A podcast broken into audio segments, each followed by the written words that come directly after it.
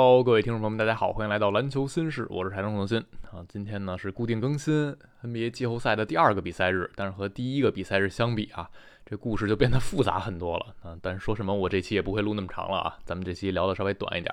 第一个比赛日非常精彩，但是今天的第二个比赛日一上来的主题是伤病。嗯，我睁开眼睛看的时候就已经看到热火和雄鹿的最后了。然后我一刷，发现灰熊输给了湖人。然后一看呢，浓眉中间一度伤退，后来又回来了。但是莫兰特是伤退了就回不来的啊。所以灰熊这场比赛输掉首战。还不是大问题。如果莫兰特这个手的伤情不乐观，那才是灰熊的毁灭性打击啊！虽然赛后的 X 光检查莫兰特手没有骨折啊，但这不代表他没有其他的一些问题。反正他自己说摔倒之后手是十级那样的疼痛，那还挺夸张的。没有莫兰特的话，灰熊和湖人是没有办法打的啊！当然，我们看到今天湖人打得非常出色，里弗斯包括替补的巴村磊，可能都打出了，尤其巴村磊可能打出生涯最棒的一场球啊！里弗斯就是还是扮演了一个最后时刻甚至能够去持球主导进攻的这么一个人。然后后边这场热火和雄鹿的比赛呢，我打开一看就没有字母哥，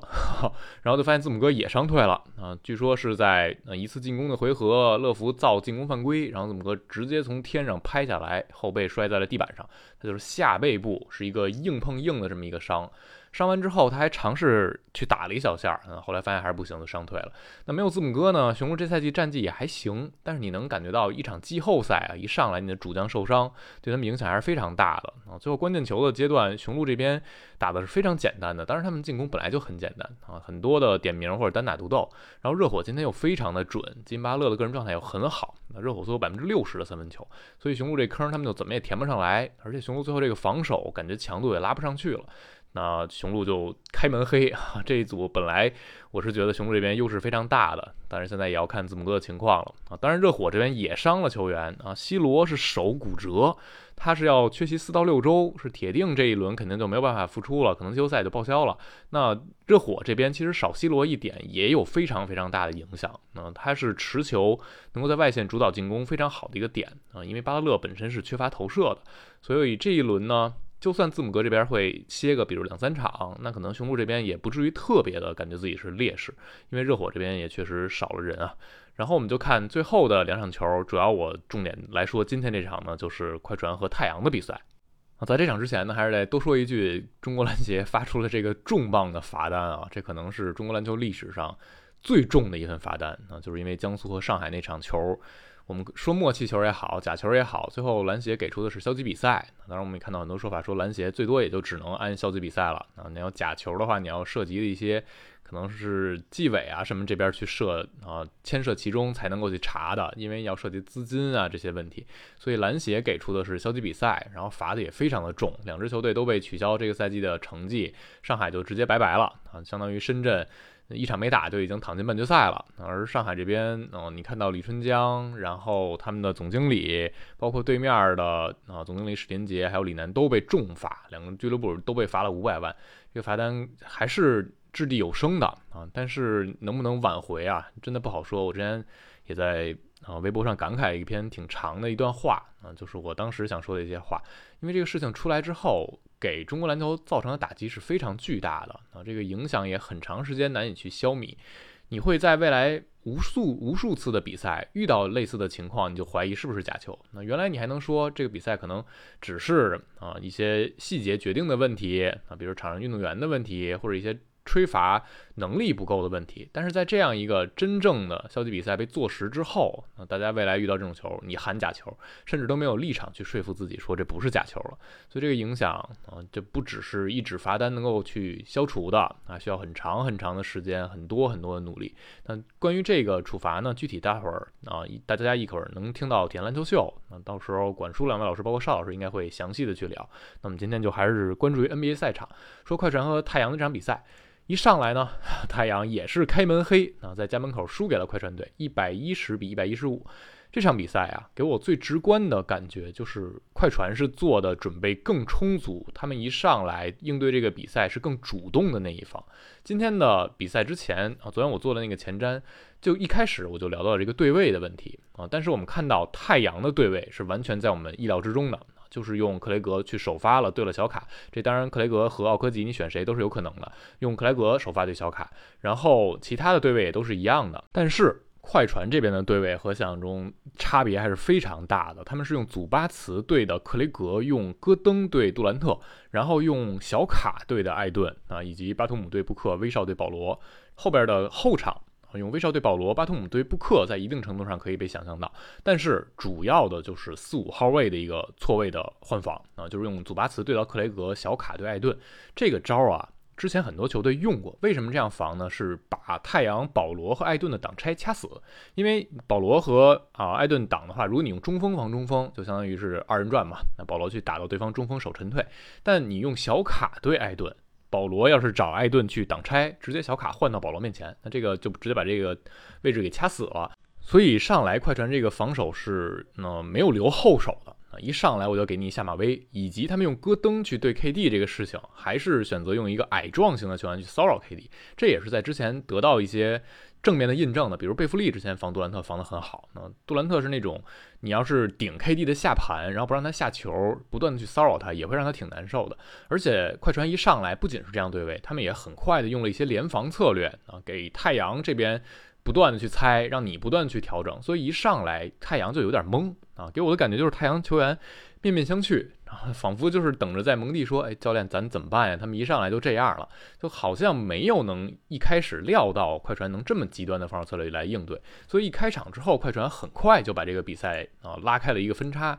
第一节的时候打完，快船这边拿了三十分，而太阳只有十八分球。太阳这边就不仅仅是面对这个防守对位，进攻显得很犹豫，而你进攻一不成，快船这边反击打的又像潮水一般，他们本身攻的也很坚决，所以快船第一节势头和能量全都压倒了太阳。啊打到第二节的时候，这分差就一度来到最大分差的十六分球。那在快船主动完成了出招之后，啊，太阳这边怎么应对的呢？我们看到蒙蒂也挺简单粗暴的，就是我拿我的核心球员抡，我这有更厉害的王牌杜兰特和布克，确实是能攻的。KD 第一节是四中零，一分没得。那布克是八中三，效率也比较低。啊然后蒙蒂第一节让杜兰特歇了不到两分钟，啊，一分四十多秒。第二节一上来让 KD 打，就直接把第二节打满了，啊，相当于。前两节球，杜兰特就歇了一分多钟时间啊。第二节，杜兰特从罚进球开始就找回自己的感觉了啊，单节抡了十七分出来。而布克也是第二节相对来说早一点就回来，七分多钟就上来，然后他也单节拿了十分球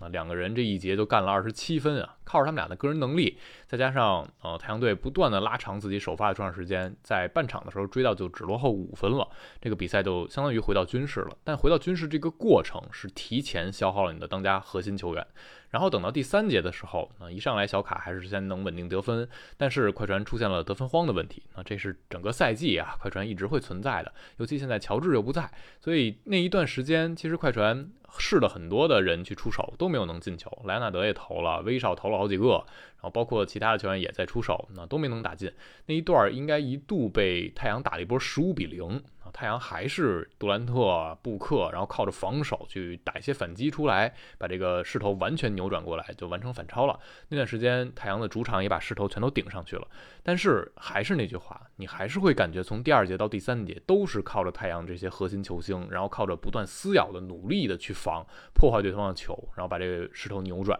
消耗了很大的能量。然后到了第三节的后半段，又进入了替补轮换时间啊，进入替补轮换时间，太阳就一定输。布克带四个替补打那边，小卡带四个替补，那又被快船这边给打了一个十一比二，等于第三节打完，双方是一个均势啊平手，进入了一个末节决战。但是这个进末节决战的前提就是你感觉太阳核心球星在前三节的消耗是更大的。那第四节啊，蒙蒂也还是非常早的就让核心都回来。那和快船相比，快船还是能信任啊，那么鲍威尔啊、曼恩啊，包括普拉姆利在场上。多打一会儿，但是太阳不行啊！杜兰特、布克、保罗打满了整个第四节但是在中间的时候也还是没有能在啊前半段拉开一个领先的身位，只能是拼到最后的关键球。而拼到关键球，我们看到发生了什么事情啊？太阳这边进攻呢，杜兰特不太能摸到球了啊，后边三分钟就只出手了一个，进了那个三分球。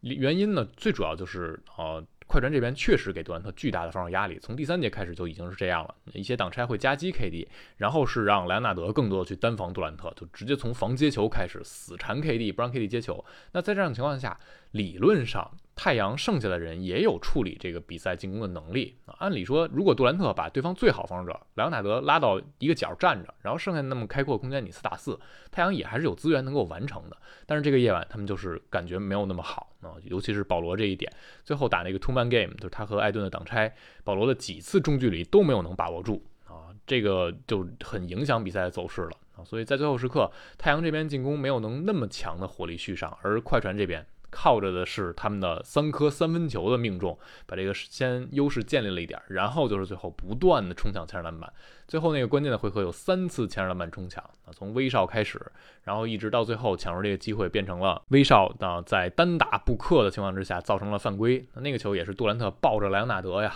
啊，相当于莱昂纳德也接不到球了。那这个时候威少单捅布克，把这个窗户纸给捅破了。那就反过来一样嘛。那那边也是莱昂纳德抱着杜兰特，但是太阳的四打四没有能打成。这边威少这个关键的出手啊，铁了一整场，但他最后还是敢打，造成杀伤，在罚球线上还真的两罚全中。帮助啊快船最后时刻领先到三分球，回过身来，太阳这边没有办法能够终结啊。布克最后接到了球，用两个暂停边球接到球，但也只能啊去突破，还被 威少给盖了。威少又把这个球砸在了布克的身上，所以最后时刻威少完成了三个 winning play，一个前场篮板球，一个单挑布克把球两罚全中，那再一个就是防守端防下布克的同时把球砸在他的身上，变成了一个快船的后场球。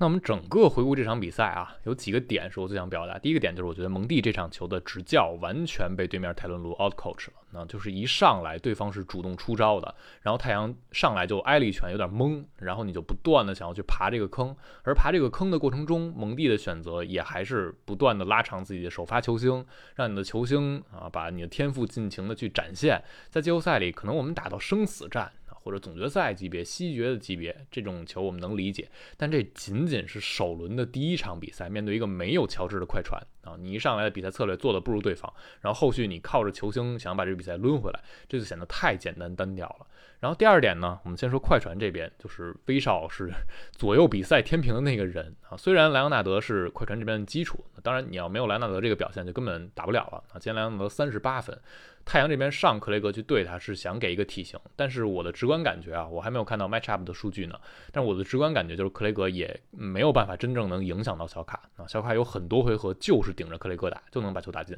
然后克雷格今天做的更大贡献是他在进攻一端的手感很好啊，他拿了二十加，这个是很大的一个亮点。然后莱纳德是基础，但是威少是天使魔鬼的化身啊！今天威少十九中三，效率非常非常低。我们就说，如果他但凡准一点儿啊，你十九中，嗯，中五中六，有可能这个比赛就会。呃，更早的进入到快船他的一个掌控之中啊，因为威少一上来应该是七中零还是八中零啊，那个时候你想他如果多进了两三个球，可能快船领先到二十分，那这个比赛的走势就可能还不一样。所以快船这边威少的个人的进攻确实影响到他们，但是除了放不进球，威少今天是无所不能。啊，八个助攻，只有两个失误球，很多的上球也只能他上，然后抢下了十个篮板球，五个前场篮板，这还只是记在面板上的，可能还有一些球是他通过自己的冲抢破坏，帮助队友抢到的啊，这也都是不在这个数据里，但是能体现在场上的。而且威少还有两个抢断，三个盖帽啊，包括有盖杜兰特，有从身后去捅球。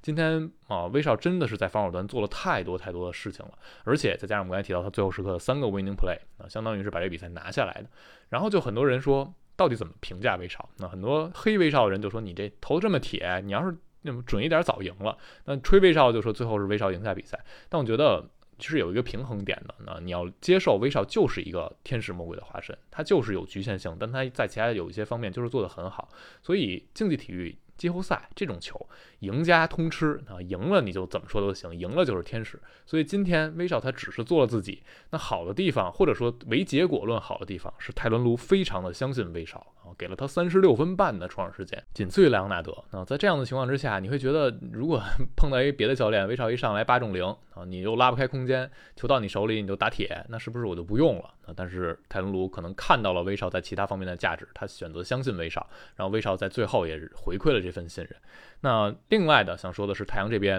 啊，给我很直观感觉，除了教练的问题呢，还有一个问题就是这个球队确实在，